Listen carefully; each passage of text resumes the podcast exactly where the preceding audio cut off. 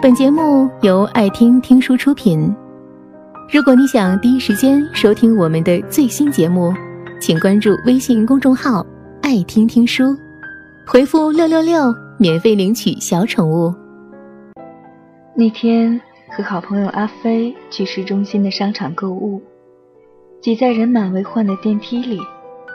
电梯停靠在七楼时，最后上来的是一对学生模样的小情侣。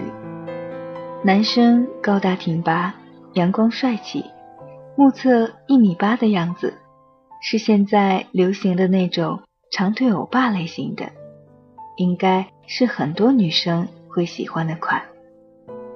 女生长得很一般，身高一米五几的样子，身材的话。用偏胖来形容已经十分委婉，很明显，这一对不是平常人眼中外貌般配的情侣。男生先一步走进电梯，为女生在拥挤的人群中开辟出了一片空间。然后，那女生非常小心翼翼地踩进电梯。进来后，抬头看着男友，用很细微的声音说：“幸亏刚才电梯没有响，要是因为我超重了的话，就丢脸死了。”我跟好友一个眼神交汇，心照不宣。谁知男生脸上露出一个不经意的微笑，一脸宠溺的看着女友。顺手揉了揉她的头发，说：“就算超重了，也很正常，因为你手里拿了一大杯可乐啊。”语罢，完全无视掉电梯里的一片惊愕。阿飞对着我迅速的眨了一下眼睛，我知道他想说什么。嗯，麦当劳的可乐真的很大杯。出了电梯以后，走在我们前面的两个女生的八卦，不小心落入了我跟阿飞的耳朵里。一个女生拍了拍胸脯，做了一个很夸张的表情，说：“Oh my god，刚才我们真的是在乘电梯吗？不是误入了偶像剧的拍摄现场？作为单身狗，我感受到了一万点的伤害。”另一个接着话茬说。那个男生看着还蛮帅气的耶，女生嘛就很一般。可是看起来男生好像很喜欢女生的样子，你说那个男生看上女生哪一点了？不知道，搞不好人家喜欢最萌身高差呢。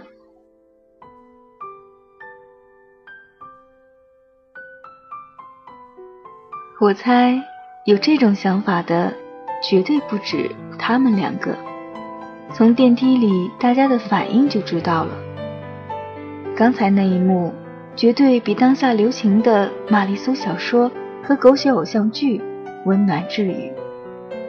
我还注意到一个细节，虽然电梯里拥挤的呼吸都困难，但男生却一直很努力的用自己的双臂圈出一个安全范围。护着怀里的女生，女生脸上则全程挂着羞涩又甜蜜的笑容。也许旁人看来这一对并不般配，可是他们就是那么甜蜜，那么在意彼此。在爱情的世界里，从来都是如人饮水，冷暖自知。当两个人沉浸在爱情的世界里的时候，爱情会为他们画一个圈，圈子里是他们独有的世界和空间，是旁人看不懂的婉转和情深。往往爱情表面的般配与否，只是旁人肤浅的判断。至于这爱情的里子是清茶，是美酒，还是苦咖啡？只有当事人自己才知道。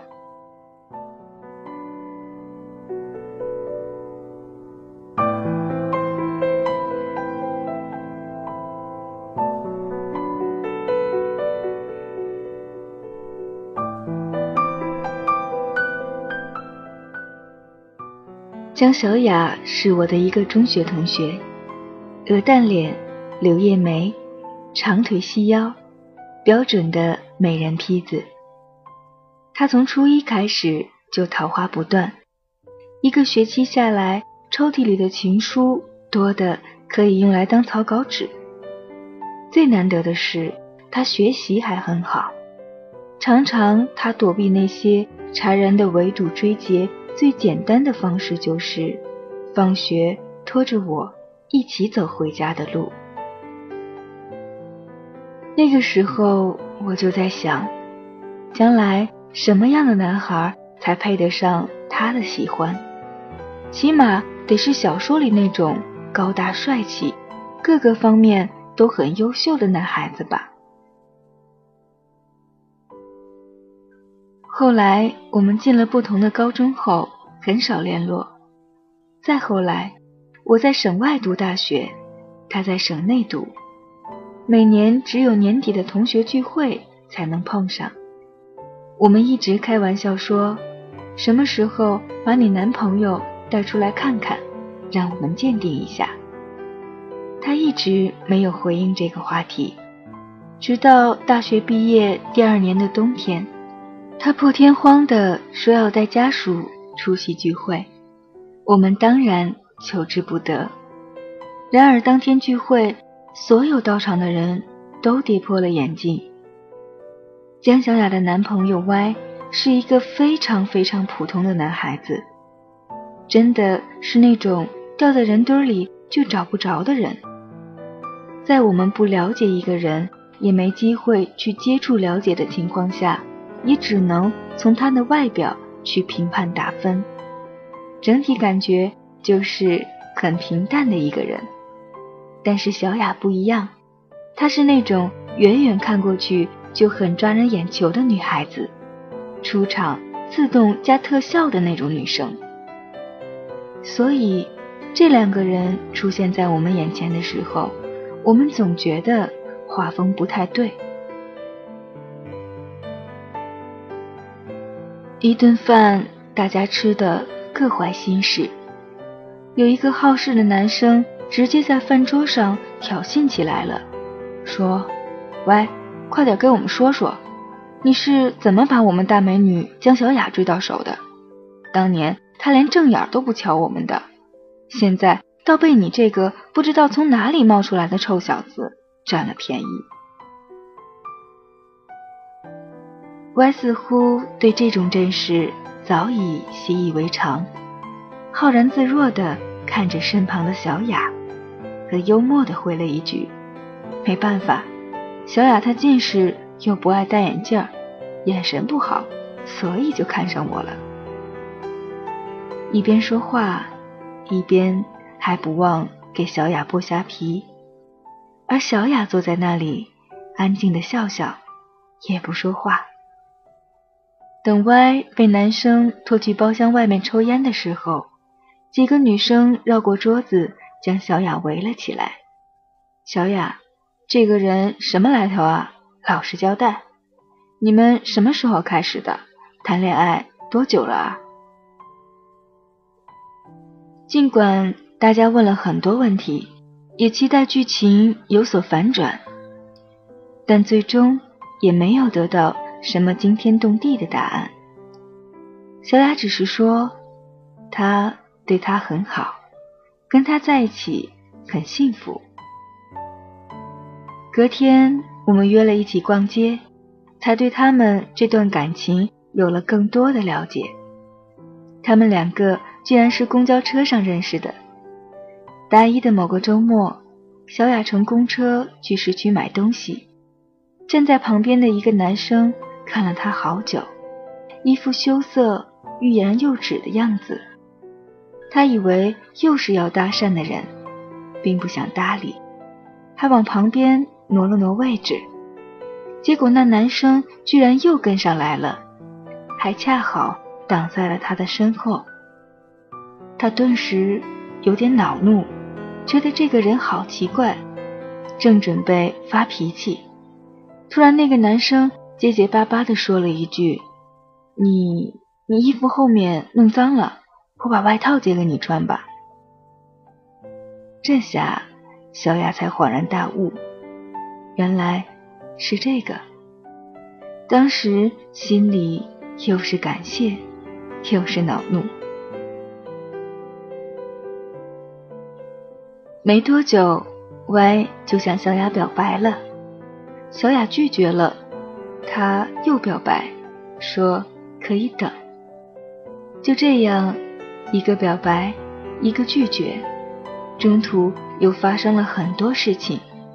一年半后，他们成了男女朋友。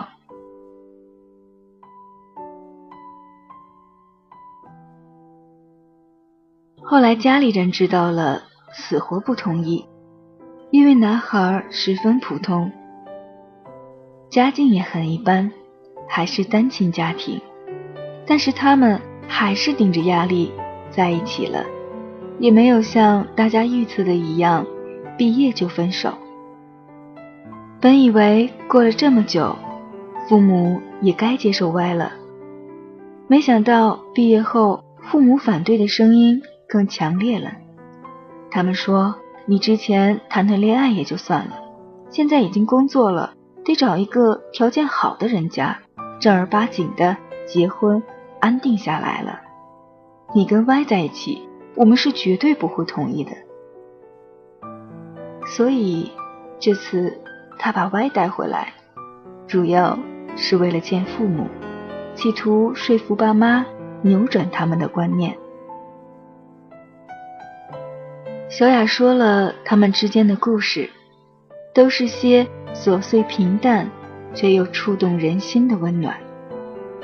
其中有一件我印象特别深刻，他们陷入热恋的时候，Y 还只是一个穷困的在读研究生，除了跟小雅在一起的时间，Y 只会做三件事情：上自习、做实验、打工。因为不在一个校区，Y 每天早晚步行四站路接送小雅上下课。夏天很热，冬天很冷，小雅都记在心里，感动之余也不免有些心疼，对他说：“你不用每天送我的，你导师那边不是也挺忙的？”结果外说：“我乐意啊。”那你明天早上坐公交车来这边吧。天冷了，我不想你走那么远。没事儿，我就当是锻炼身体了。再说，我每天省下来四块钱，你早饭可以加一杯热豆浆啊，多买两个包子也行。小雅跟我说这个故事的时候，语气很平淡，但我知道。波澜不惊的外表下，是汹涌的暖流。我有点明白，我有点明白他为什么那么抗拒了家里安排的与高富帅的相亲了，执拗的和父母口中的穷研究生在一起。因为在大家都看不见的地方，那个人对他真的很好，以后应该也会一直好下去。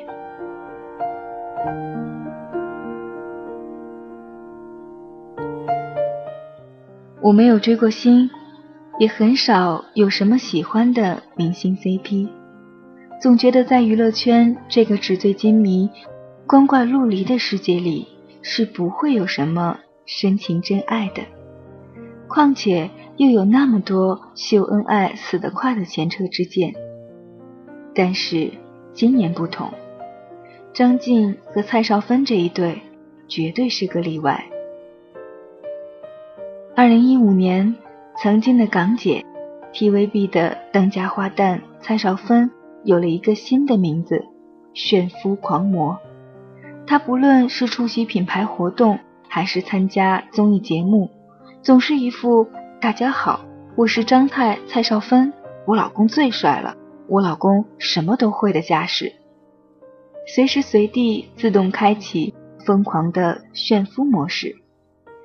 加上今年张晋因动作电影《杀破狼二》里帅气邪魅的监狱长一角走红，无限恩爱虐狗的张晋蔡少芬 CP 开始越来越多的为人所知，为人喜欢。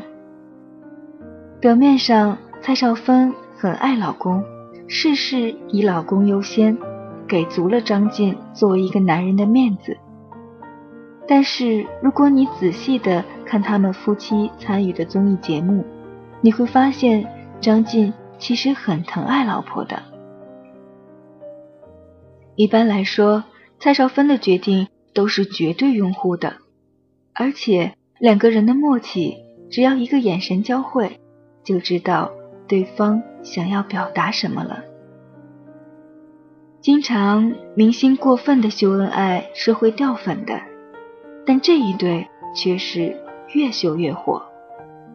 我想，可能是因为他们脸上那种发自内心的笑和幸福感，在无形之中感染了大家。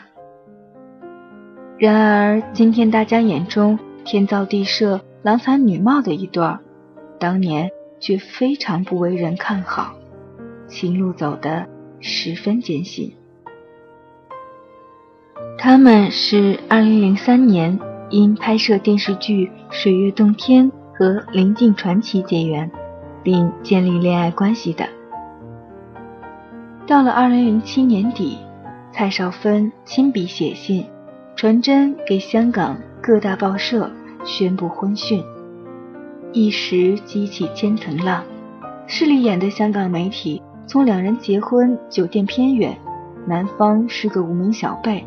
只有堪称穷酸的家庭等各方面对他们的婚姻冷嘲暗讽，说武打替身出身的张晋，无论名气、地位、财力，无一配得上众所周知的美女 TVB 当红花旦蔡少芬的。二零零八年，两人还是顶着各方压力结婚了，但即使在婚后。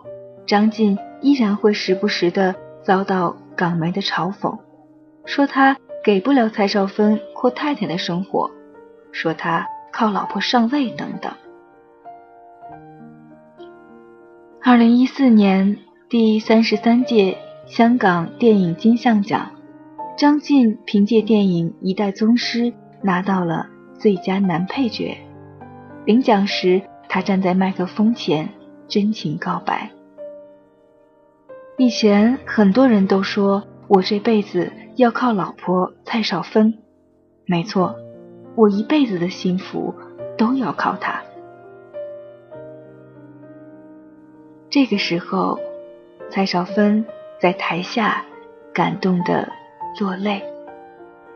看到那一段视频的时候，我心里想的却是：虽然张晋是个武打替身出身的粗糙汉子。不代表这些年他没有被流言伤害，但是因为爱，因为相守，他们两个都挺过来了。如今结婚七年，他们依旧恩爱如初。蛰伏十四年的张晋，也终因《杀破狼二》变身武打新星、新晋男神。在遭遇那么多质疑的声音之后，这一对终于被大家认可为般配的一对儿。但是我想，在他们的心中，别人的认可与否应该根本没那么重要吧。重要的是他们彼此相爱、相知、相守。因为在爱情的世界里，对两个人般配与否，最有话语权的是。当事人本身。当我们用世俗的眼光去看待爱情时，最终也只能得到一个世俗的答案。本节目到此就结束了，感谢各位的收听和陪伴。更多精彩内容，请关注微信公众号“爱听听书”，回复“六六六”免费领取小宠物。也欢迎你收听今晚的其他栏目，我们明晚见，晚安。